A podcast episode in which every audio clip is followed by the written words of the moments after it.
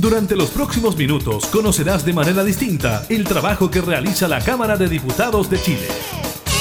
Comienza La Cámara en la Radio, con la conducción de la periodista Gabriela Núñez, en Radio Cámara de Diputados de Chile. La Cámara en la Radio.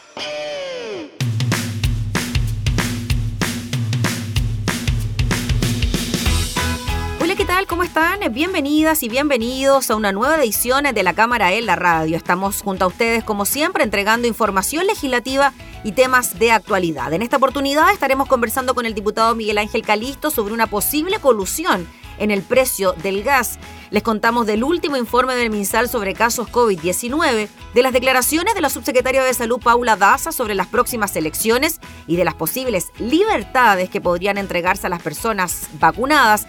Revisamos también junto a ustedes las buenas cifras en el precio del cobre. Iniciamos la cámara en la radio.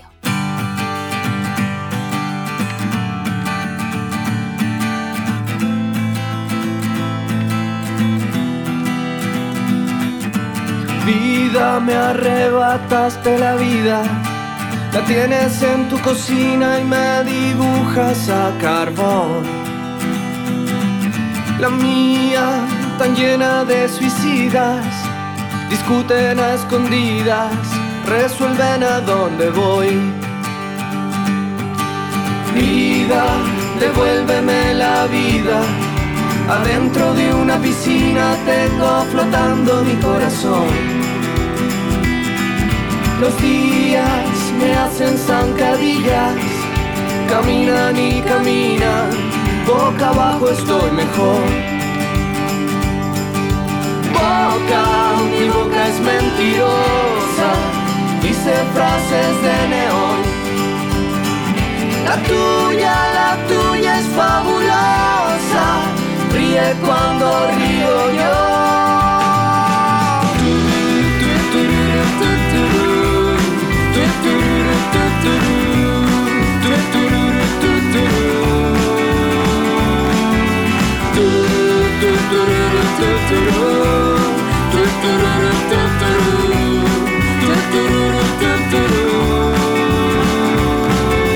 Vida, me arrebataste la vida la tienes en tu cocina y me dibujas a carbón. La mía, tan llena de suicidas, discuten a escondidas, resuelven a dónde voy. Boca, mi boca es mentirosa, dice frases de neón.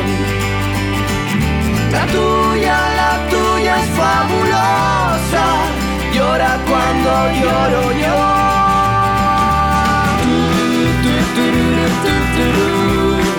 La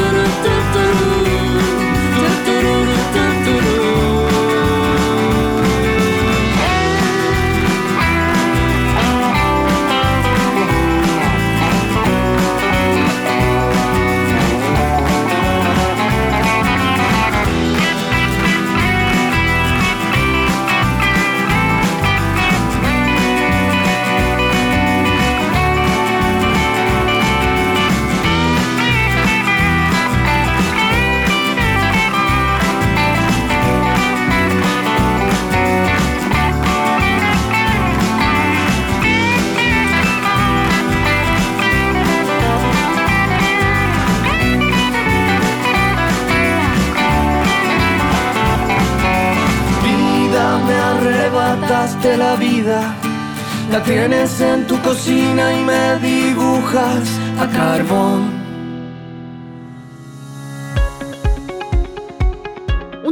3.791 casos nuevos de COVID-19 se registraron en el país en la última jornada, según informó este miércoles el MinSal. La cifra es mayor a la registrada ayer, 3.198 casos, aunque más baja que la reportada el miércoles de la semana pasada. Con esto, el número total de casos acumulados desde el inicio de la pandemia ascienden a 1.222.949. Los casos activos registraron una baja por quinto día consecutivo, pasando de 36.108 informados ayer a 36.644 durante esta jornada. En tanto, se produjeron 30 nuevos decesos asociados a COVID-19, menos que los informados ayer, y también menos que el mismo día de la semana pasada cuando fueron 53. El número total de víctimas en el país a causa del virus llega a 26.726. Respecto a la situación de los contagiados, 3.260 pacientes se encuentran internados en una unidad de cuidados intensivos, de los cuales 2.772 permanecen conectados a ventilación mecánica. El 68,1% de los pacientes que están actualmente en la UCI por COVID-19 son menores de 60 años, siendo el principal grupo aquellos de entre 50 y 59 años, mientras que hay 505 personas que están internadas en la UCI y tienen 39 años o menos. En cuanto a los exámenes, en las últimas 24 horas informaron 30.531 test PCR con una positividad del 10,52%.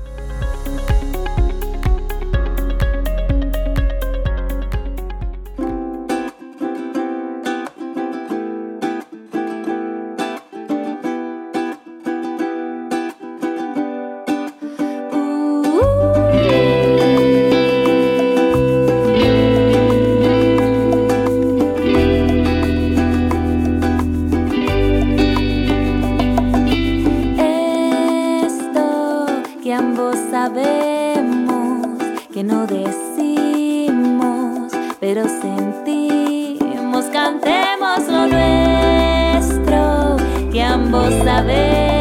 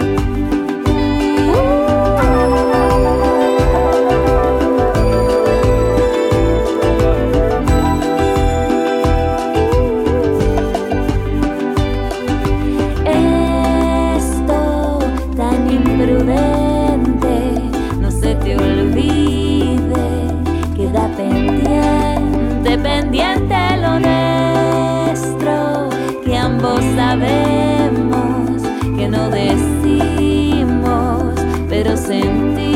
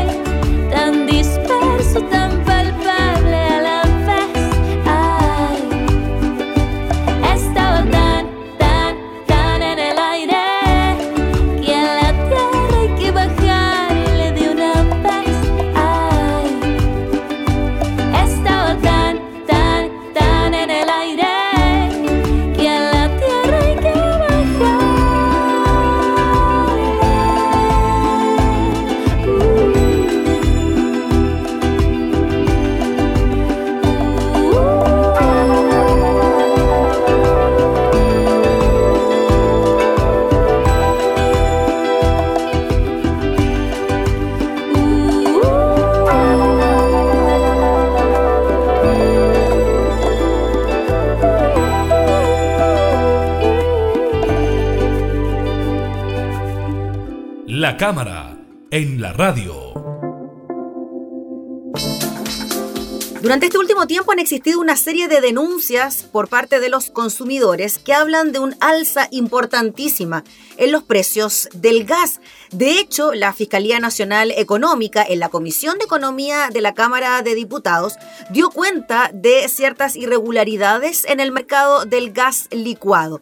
Vamos a hablar de este tema con el diputado Miguel Ángel Calisto, quien incluso ha planteado la posibilidad de crear una comisión investigadora sobre este tema. ¿Cómo está, diputado? Muchas gracias por recibirnos. ¿Cómo está, Gabriela? Gusto saludarla y por supuesto eh, muy contento de poder eh, abordar un tema que es muy importante para las familias chilenas, que han visto cómo ha aumentado de manera eh, bastante, digamos, con un impacto altísimo en la economía familiar el precio del gas domiciliario, tanto el de cañería como también el que llega y que la gente compra a través de balones de gas. Diputado, esto es algo que se viene registrando desde este año 2020 y usted está en conocimiento de los porcentajes en los que se han registrado estas alzas, porque claro, cuando hablamos de un balón de gas, vemos cómo sube más de 5 mil pesos, incluso mucho más, y en el gas de cañería quizás ahí es más difícil darse cuenta de cuánto ha subido, pero de todas maneras ya se habla de datos, de cifras. Mire, eh, nosotros apenas eh, recibimos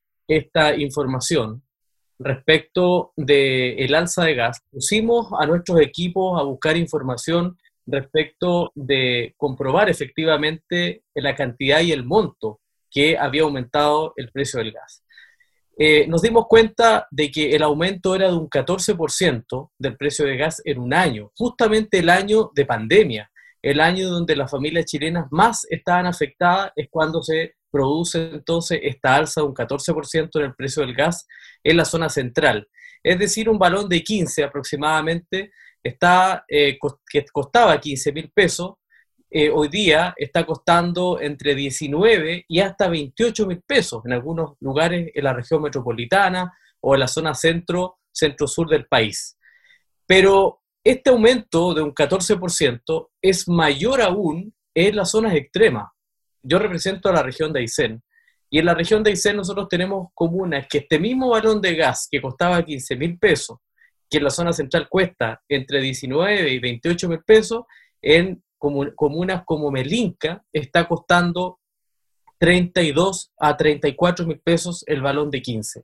Entonces, eso es un precio altísimo y que afecta eh, de manera muy dura a la familia eh, chilena y sobre todo a la gente que vive más lejos. acá hay un castigo además a aquella gente que vive más lejos, que hace soberanía, que hace patria en territorios aislados, lejanos al centro del país, con falta de oportunidades, con falta de atención de salud, en fin, con una serie de requerimientos que no tiene. Eh, finalmente a esa gente nosotros la castigamos cobrándole más. Entonces, eh, nosotros acá vemos que hay un problema, en primer lugar, eh, ético, moral, fue el primer análisis que hicimos, porque claramente en tiempos de pandemia no corresponde aumentar el precio del gas eh, eh, en una situación crítica de crisis sanitaria, crisis económica y de emergencia del país. En segundo lugar, vimos que se podría estar incurriendo en una ilegalidad. Y por eso es que pusimos los antecedentes a disposición de la Fiscalía Nacional Económica, para que pueda entregar información respecto si es que aquí existe o no una eventual colusión del precio del gas domiciliario de las empresas que entregan gas domiciliario en Chile. También, eh, y, o sea, con esos dos antecedentes, eh, son importantes, pero no nos podemos quedar en eso. Como parlamentarios, nosotros tenemos la obligación, ciertamente, de avanzar hacia buscar una solución. Y por eso ahora implementamos una comisión investigadora en la Cámara de Diputados con la finalidad principal de garantizar eh, un mecanismo que permita regular el precio del gas domiciliario en Chile. Eso es fundamental de poder eh, resolver y poder avanzar y esperamos que en esta comisión investigadora podamos resolver.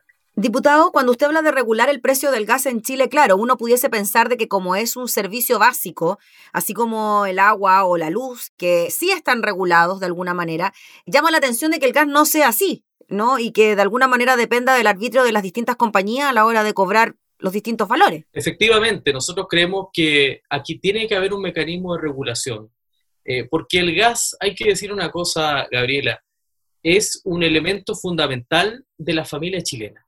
Eh, hay estudios que la misma Fiscalía Nacional Económica entregó en la Comisión de Economía de la Cámara de Diputados cuando eh, expuso sobre esta situación, señaló que la familia gasta en promedio entre un 14 y un 19% eh, de su ingreso que está destinado para gastos básicos lo destina al gas. Es decir, podríamos decir que un 20% del el gasto que realiza la familia para sus gastos básicos va destinado al gas.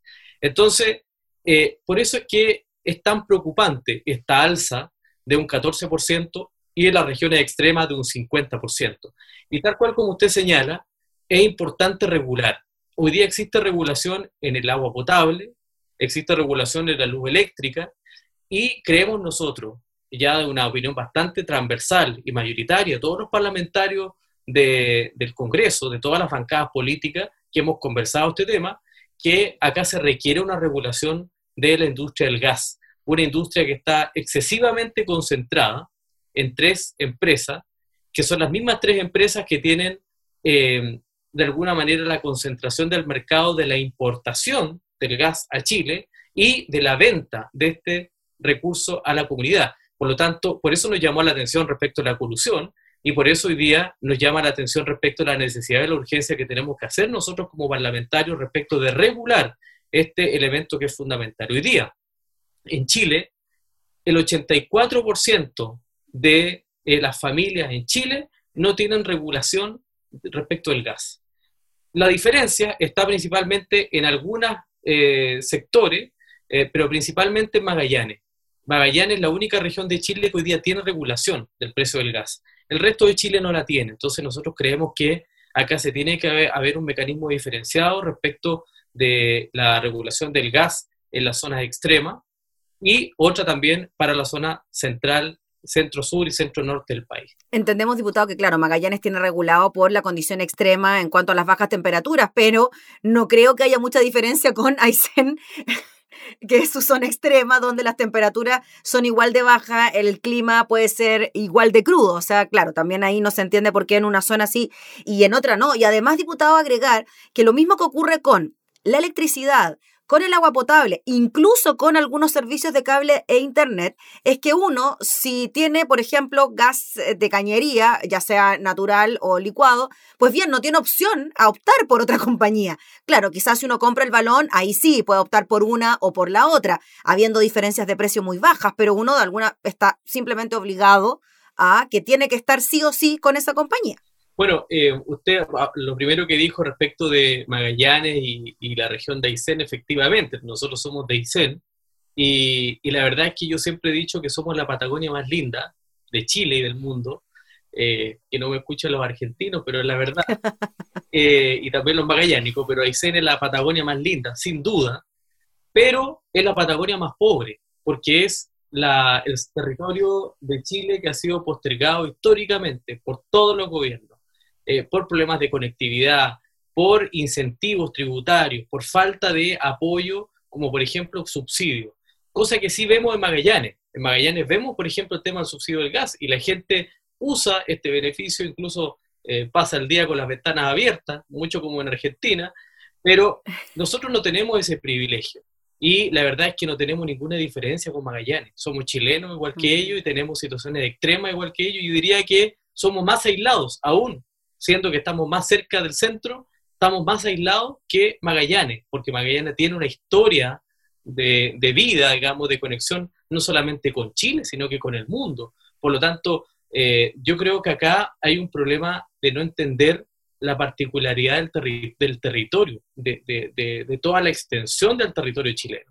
Entonces yo creo que ahí se tienen que igualar las condiciones. O sea, si estamos entregando un beneficio en Magallanes de estas condiciones, un subsidio de gas, bueno, nosotros también creemos que este beneficio también se tiene que dar en, la región de Aysén y se tiene que dar en Palena, que es una zona cercana a Aysén, que también está muy extremo, se tiene que dar en el norte del país, en el extremo norte del país, que también vive situaciones de, eh, de, lejanía, de aislamiento, en fin, y también los territorios insulares, o sea, los territorios de zonas extremas, de zonas apartadas, de zonas eh, con complejidades territoriales y aislamiento, están definidas el gobierno las tiene definidas, sino hay que hay ponerse a inventar, están absolutamente definidas y reglamentadas. Pero lo que nosotros tenemos que es uniformar los beneficios y también los apoyos económicos a los territorios. Entonces, eh, yo creo que hoy día abre el debate el tema del gas, pero mañana también tenemos que ir al debate respecto al tema del, precio de la luz eléctrica. Tenemos que buscar herramientas para beneficiar a los territorios más aislados. Y ahí sí quiero eh, eh, digamos, eh, darle un valor a, lo que hace Argentina. Argentina sí ahí hace un, rol importante de incentivo a los territorios australes. Y, es cosa de comparar la Patagonia Argentina respecto de infraestructura, respecto de apoyo del Estado en comparación a la Patagonia nuestra. Pero bueno, ese es un asunto de otro, de, de, otro análisis profundo que es muy importante también. Pero a propósito del gas, yo quiero señalar de que esta comisión investigadora que hoy día estamos realizando, impulsando desde el Congreso Nacional, mm. busca, eh, en primer lugar, sumarnos a la investigación que está haciendo la Fiscalía Nacional Económica, eh, complementar y, por supuesto, hacer un seguimiento respecto de cuál es la fiscalización que está haciendo el Estado, el gobierno de Chile, a estas empresas que hoy día entregan gas en Chile, tanto vía eh, balón como vía cañería. Y, en tercer lugar, buscar un mecanismo de regulación que nos permita, por supuesto, bajar los precios de este bien que es fundamental para la familia chilena. No estamos hablando de un eh, de un, no sé, de un privilegio, ya no estamos hablando eh, de un gusto particular, no estamos hablando de contratar Netflix, ya estamos hablando del gas, que es fundamental para que las familias se calefaccionen, cocinen, se duchen, cuestiones que son fundamentales en la vida diaria. Sobre todo ahora que estamos en pandemia, ¿no? Donde la gente pasa mucho más tiempo al interior de sus hogares, ya no se va, no, se, no hay traslado a los lugares de trabajo, por lo tanto, estar sentado, teletrabajando en muchas oportunidades, ni siquiera hacer un gasto físico calórico, más se necesita entonces la calefacción. Y no solo en las zonas extremas, diputados, vemos como incluso desde Valparaíso al sur las temperaturas se están poniendo bastante crudas, entonces llama la atención de que justo ahora pase esto, ¿no? Del alza en el precio del gas. Usted ya tiene frío, de hecho, acá en la, zona central, imagínese eh, en el sur. Pero em, por eso que nos llama mucho la atención el alza del precio del gas y sobre todo, em, Gabriela, y algo que, que nosotros dijimos del principio. En primer lugar, acá hay una condena moral. Yo creo que no nos podemos, eh, eh, digamos, olvidar de las condenas morales, porque son importantes en las relaciones comunitarias, en las relaciones sociales.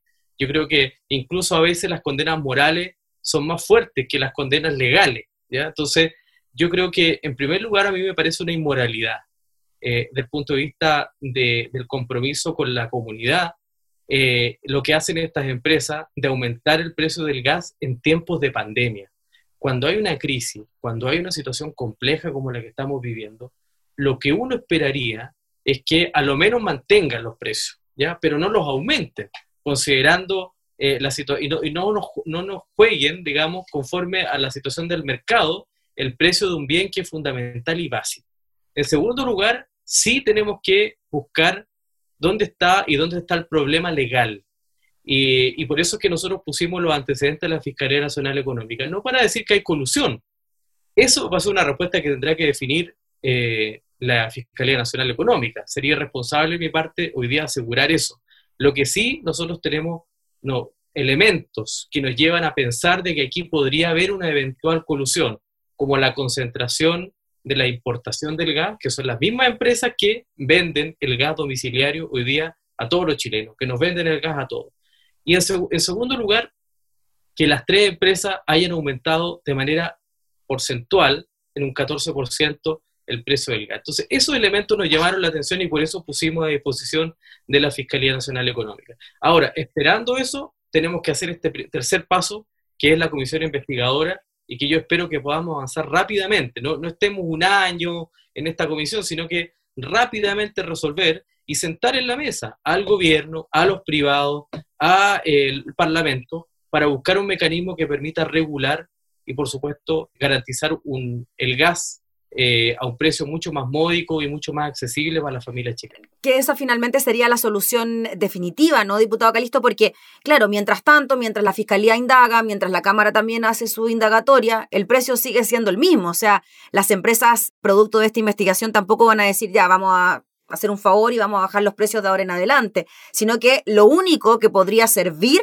sería entonces esta regulación de la que estamos conversando, como ocurre con los otros servicios básicos. Así es, por eso es que nosotros dijimos, mire, aquí no basta con ir a la Fiscalía Nacional Económica y poner los antecedentes y saber si es que hay o no una colusión.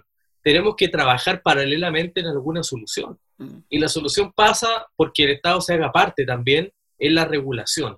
Y ahí nosotros también entramos. Como Congreso tenemos que jugar un rol importante en buscar un mecanismo que permita regular un bien fundamental tal cual como hoy día existe en la luz eléctrica y en el agua potable. Eh, y creemos que esto se tiene que hacer de manera a lo menos uniforme.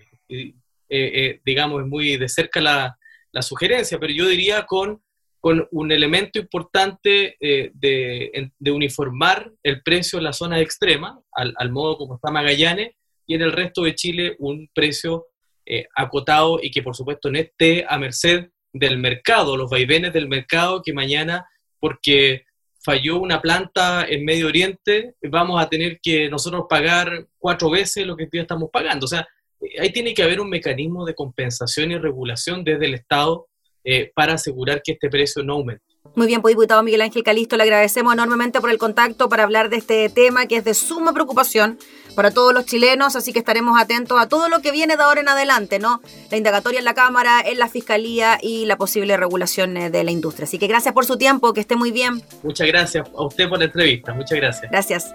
Era el diputado Miguel Ángel Calisto sobre la indagatoria por una posible colusión de la empresa del gas.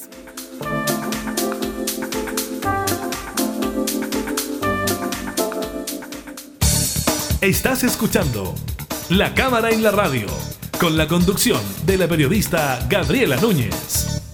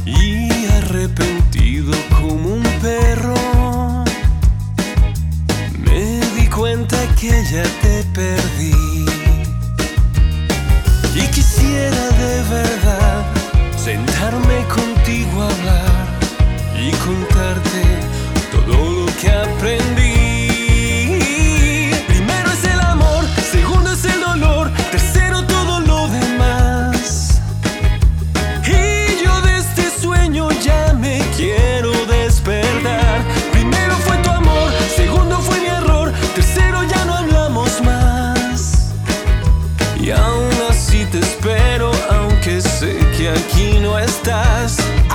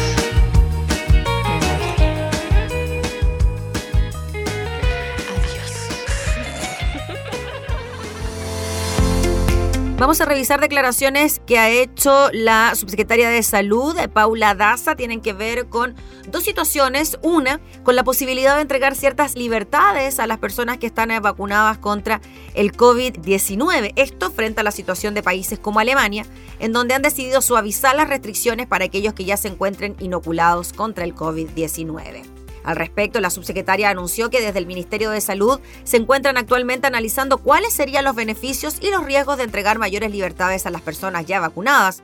Estamos haciendo un análisis, dijo, para ver cuáles son las libertades que podrían darse, al menos partir por los grupos mayores del punto de vista de la vacunación, destacó. Es un trabajo que estamos conversando con expertos, con algunas personas del grupo asesor, pero claramente dijo lo que sí sabemos, que la medida que las personas de un lugar estén más vacunadas y bueno, con todas las otras medidas de autocuidado, probablemente todos vamos a poder tener más libertades. En ese sentido, agrega que a su parecer el mensaje debería ser que en la medida que todas las personas hayan vacunado, según todas las otras personas vamos a poder tener más libertades. En este minuto dijo, estamos haciendo ese análisis, cuáles serían los riesgos de que una persona vacunada esté con más libertad desde el punto de vista de que pueda contagiar a otra persona, porque no todavía tenemos esa información. Sobre este último punto advierte que lo que se sabe hasta ahora es que la vacuna protege y es efectiva para no ser hospitalizado ni entrar en una UCI por COVID y también disminuye los fallecimientos. Lo que no sabemos, dijo la subsecretaria Paula Daza, es que si una persona que ha sido vacunada, si se contagia, cuán contagiante es. También la subsecretaria Paula Daza se refirió a la posibilidad de que existan o no elecciones el próximo fin de semana. Recordemos que el 15 y el 16 de mayo tenemos elecciones de constituyentes, de gobernadores regionales, de alcaldes y también de concejales. Frente a esto, desde el MinSal dice que la situación no está peor que cuando se suspendieron las elecciones. La subsecretaria Daza refutó al secretario general del Colmed, José Miguel Bernucci, quien aseguró ayer que ni la tasa de hospitalización, ni la de ocupación de camas UCI, ni el crecimiento de la pandemia está mejor de lo que estaba a fines de marzo, claro, y por eso podría haber preocupación de lo que pudiese ocurrir el próximo 15 y 16 de mayo, pero la misma doctora Daza dijo que la situación es bastante distinta que en esa época, porque en la época en que decidieron postergar las elecciones, nosotros veíamos cómo la tendencia iba aumentando en forma progresiva en las semanas previas durante el mes de marzo y se pronosticaba que para la fecha de las elecciones íbamos a tener probablemente alrededor de 6.000 o 7.000 casos. De hecho, dijo ese viernes 9 de abril tuvimos 9.171 fue el día que tuvimos más casos. Así que la afirmación del secretario general del Colegio Médico fue refutada por la subsecretaria Daza, quien citó otros parámetros como la positividad, que estaba al menos dos o tres dígitos por sobre la de ahora, la vacunación, teníamos 4,5 millones de personas vacunadas con las dos dosis para la fecha de la elección y ahora dijo esperamos tener 7,5 millones y la tendencia en la ocupación de las camas de la red asistencial, la cual en esa fecha todos los días aumentaba y hoy empieza a descender lentamente.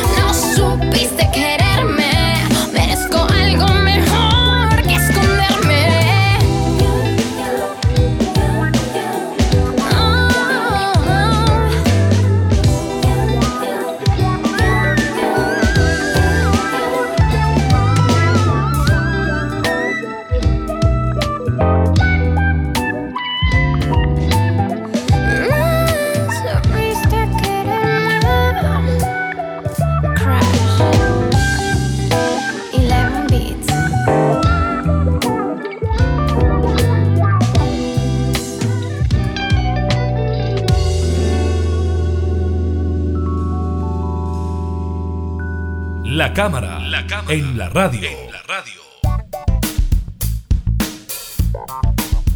Vamos con información económica porque el cobre es la mejor noticia que podrían tener las arcas fiscales de Chile. Esto en medio de la presión para aumentar el gasto y dar cumplimiento a las demandas sociales tras la grave crisis económica.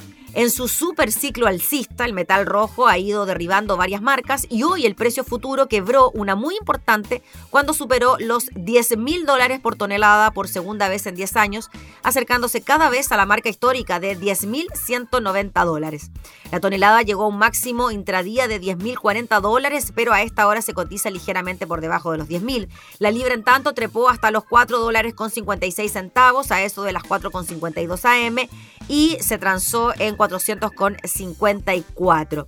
Los altos precios están amparados en las expectativas en torno a la recuperación de la economía mundial tras el traumático 2020. Ese crecimiento lo lideran fundamentalmente Estados Unidos, la mayor economía del mundo, y China, mayor comprador de cobre del planeta y principal socio comercial de Chile. Los fundamentos alcistas para el metal rojo se mantienen sólidos, especialmente por la reactivación económica mundial, especialmente en China, además de favorables proyecciones de demanda por las energías limpias y renovables, mientras que las políticas ultra expansivas en el mundo también apoyan perspectivas de una mayor recuperación, dijo Ricardo Bustamante, jefe de estudios de Capitaria. A esto se suma la baja que han mostrado en 12 meses los inventarios de cobre. Los expertos creen que el precio no se detendrá en estos niveles. Goldman Sachs ya lo calificó como el nuevo petróleo, mientras que Bank of America proyectó que incluso podría llegar a los 9 dólares.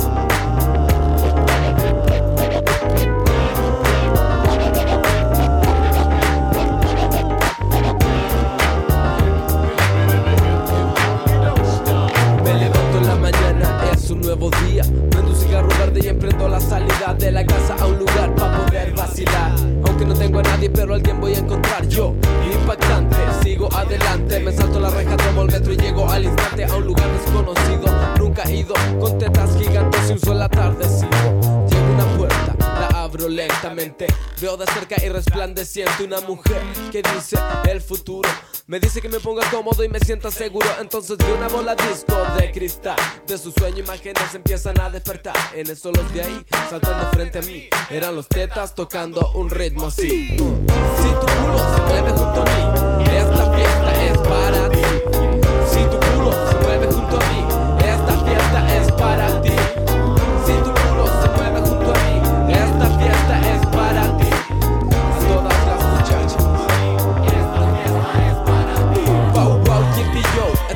Vacilando. George Clinton el dios, el fan me está pasando. Parto de vuelta, cruzo la puerta, entro en una recta directa, derecho una fiesta. Esto es así, esto es para mí, esto es el fun con el que nací. Y son las 2 de la mañana y la fiesta así. Lleve a mi gente bailando con las manos en alto, los tetas vacilan. La fiesta, toda la noche, hasta que el sol despierta. Que llueva, que llueva, la policía fue a la cueva. Y cuando a ti te encanta, si funk se levanta. Uno por el funk, dos por los tetas, tres por la marihuana de este planeta. Y digo, ángel de mi guarda, dulce compañía. No me desampares ni de noche ni de día. No me quites el fun, no me quites la vida, no me quites el pan. Que como cada día, acuérdate de mí y de mi gente. Porque somos un pueblo bien caliente. Nacido de lo hondo de esta tierra sin veneno latinos somos y latinos seremos. Si tu culo se mueve junto a mí, esta fiesta es para ti. Si tu culo se mueve junto a mí, esta fiesta es para ti.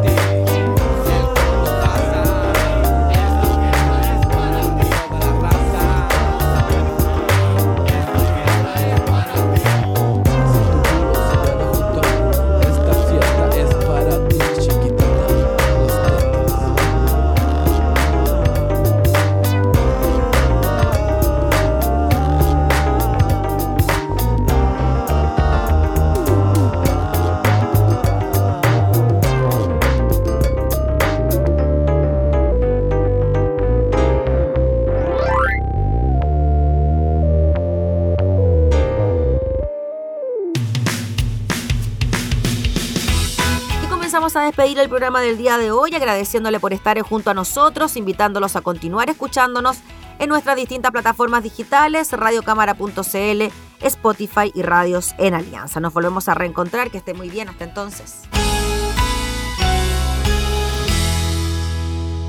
Hemos presentado La Cámara y la Radio, una mirada amena a la agenda de trabajo de los diputados. La Cámara en la Radio, con la conducción de la periodista Gabriela Núñez. Información, música y actualidad en Radio Cámara de Diputados de Chile, acercando las leyes.